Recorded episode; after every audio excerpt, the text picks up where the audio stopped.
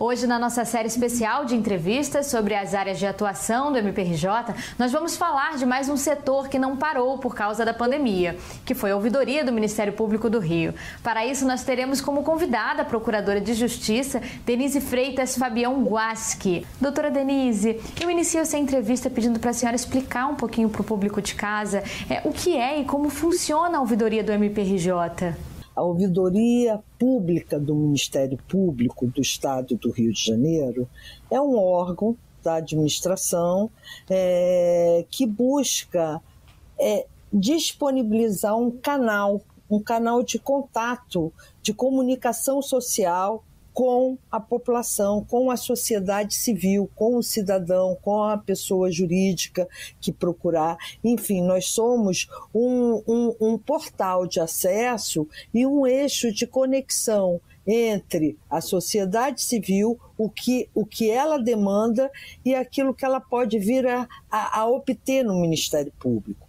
Hoje a ouvidoria do Ministério Público ela funciona é, de forma a receber é, denúncias, reclamações, é, elogios, sugestões por parte do cidadão ou por parte de uma pessoa é, jurídica. Ela também é, funciona com o recebimento e a devolução dos pedidos de lei de acesso à informação, que são pedidos que vêm crescendo ao longo do tempo.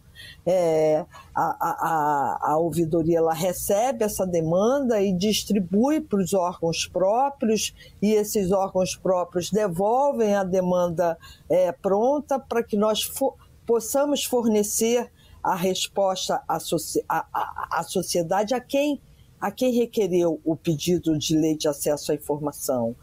E a ouvidoria também funciona como um canal de orientação para quem nos procura. Por quê? Porque nós temos eixos de trabalho, né? Então nós temos um eixo de trabalho que nos remete ao promotor natural. Então, a denúncia, a reclamação, que tem aquele viés de ser investigado, de ser tratado, não só para o promotor com aspecto criminal, mas também aquele com aspecto civil ou de tutela coletiva, então nós temos esse eixo de receber essa demanda e encaminhar para esse promotor natural através do centro de apoio é, operacional.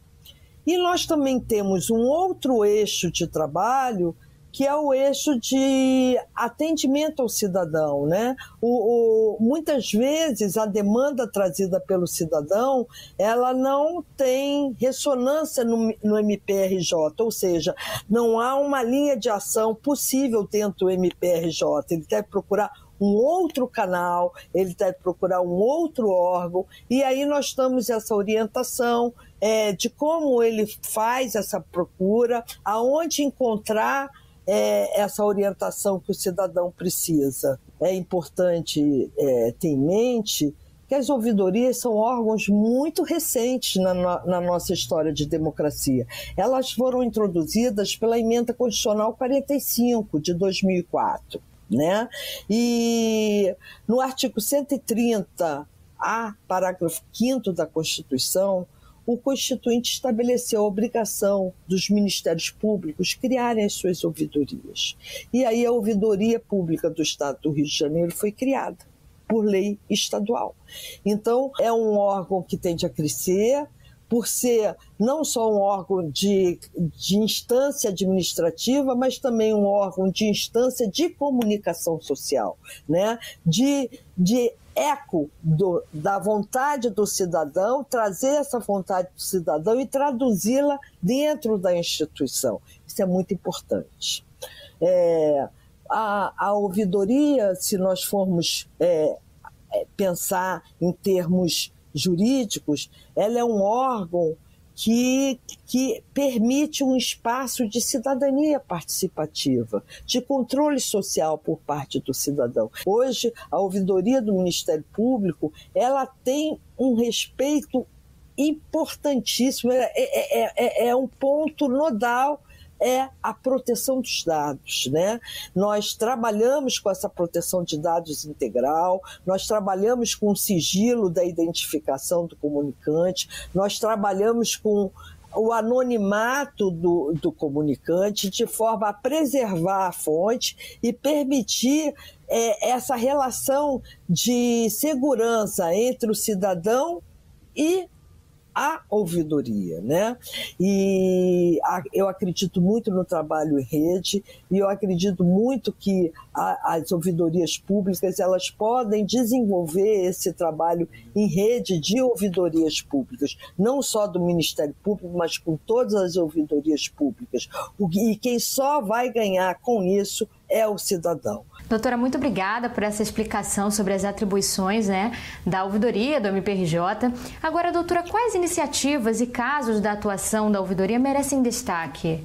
A grande saída da, da ouvidoria é buscar canais para se aproximar do cidadão. Então, até o início da pandemia, nós não, não trabalhávamos com WhatsApp. Além do call center que nós temos, nós disponibilizamos para a população uma linha de WhatsApp que funciona não só para receber ligações, mas também para receber mensagens. E isso estimulou demais a formação do serviço de atendimento ao cidadão. O cidadão hoje, ele tem uma noção de cidadania muito ampla e ele quer que os serviços funcionem bem, ele busca ajuda e ele quer essa ajuda. E através do serviço de atendimento ao cidadão, a gente pode devolver a, a, a quem nos procura uma orientação adequada dentro do, do que foi solicitado. E como a senhora avalia o trabalho da ouvidoria nos últimos anos, durante essa atual gestão, como a senhora citou, né? Até agora na pandemia, nós estamos fazendo teleatendimento, o cidadão ele marca o, a oitiva dele com a ouvidora e nós fazemos é, ou por WhatsApp, face, é, pelo FaceTime ou pelo Zoom, ou pelo Teams, e se a pessoa não tem condições ou não conhece, não tem é, equipamento de informática ou também não conhece é, informática é, de forma a poder utilizar, ela pode ir à ouvidoria do Ministério Público, no subsolo da ouvidoria do Ministério Público, que nós temos duas atendentes muito bem preparadas é, para auxiliar esse cidadão a entrar é, na internet, no canal competente, e nós fazemos o teleatendimento. E é muito importante frisar que nesse momento que o Ministério Público está tá atingindo um patamar de, de conhecimento na, de tecnologia está ganhando tanta dinâmica de tecnologia, né? E o nosso Ministério Público é um Ministério Público de ponta sobre esse aspecto, né? É, nós também, esse mesmo Ministério Público que disponibiliza tanta tecnologia, ele também disponibiliza o atendimento pessoal, individualizado na ouvidoria. Esses dois princípios, a dignidade da pessoa humana e a igualdade real do cidadão, em ter um atendimento efetivo, eficaz, que traga a ele uma, não só o bem da vida, mas com uma orientação para atingir esse bem. Doutora Denise, então para o cidadão que ainda tem dúvida de como chegar na ouvidoria, a senhora poderia enumerar os canais que hoje estão disponíveis para o cidadão entrar em contato com o MPRJ? Bom, hoje a ouvidoria disponibiliza para o cidadão o número 127 no Grande Rio, tá? Na cidade do Grande Rio, atende 127. Nós temos também um número 22627015, que atende toda a área que, do interior, fora o Grande Rio. Nós temos um, um número disponível tanto para ligação como para, para mensagem, que é pelo WhatsApp, que é o 99 366 3100 nós temos o formulário eletrônico disponível no site da, da ouvidoria, no Faça Aqui a Sua Manifestação. E nós temos também dentro do site da ouvidoria o formulário para requerimento de lei de acesso à informação. Então, é, nós temos esse, esses canais próprios para serem usados pela população Doutora Denise, a nossa entrevista está terminando. Eu aproveito para agradecer novamente a participação da senhora no nosso programa. Muito obrigada por ter nos falado um pouco sobre esse importante canal de comunicação entre o MPRJ e a sociedade. Eu agradeço a vocês pelo belo trabalho que vem desenvolvendo, por essa oportunidade de falar sobre ouvidoria, sobre essa oportunidade de falar de cidadania e essa oportunidade de falar das possibilidades de trazer o cidadão para dentro da administração pública, para ele ser ouvido dentro da administração pública.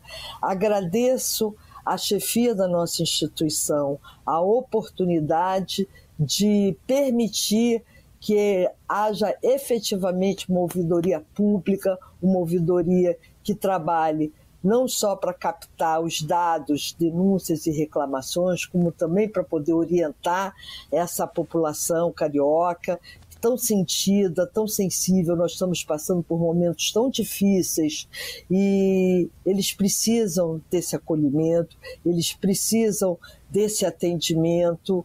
E eu agradeço o Procurador-Geral, doutor Cussen, ter acreditado nessa linha de trabalho, ter nos dado todo o apoio para desenvolver e vem nos dando apoio para desenvolver, e essa parceria com os centros de apoio operacional, que é muito importante, é, essa troca diária que nós assistimos, que nós vivemos hoje em sede de ouvidoria pública do Ministério Público.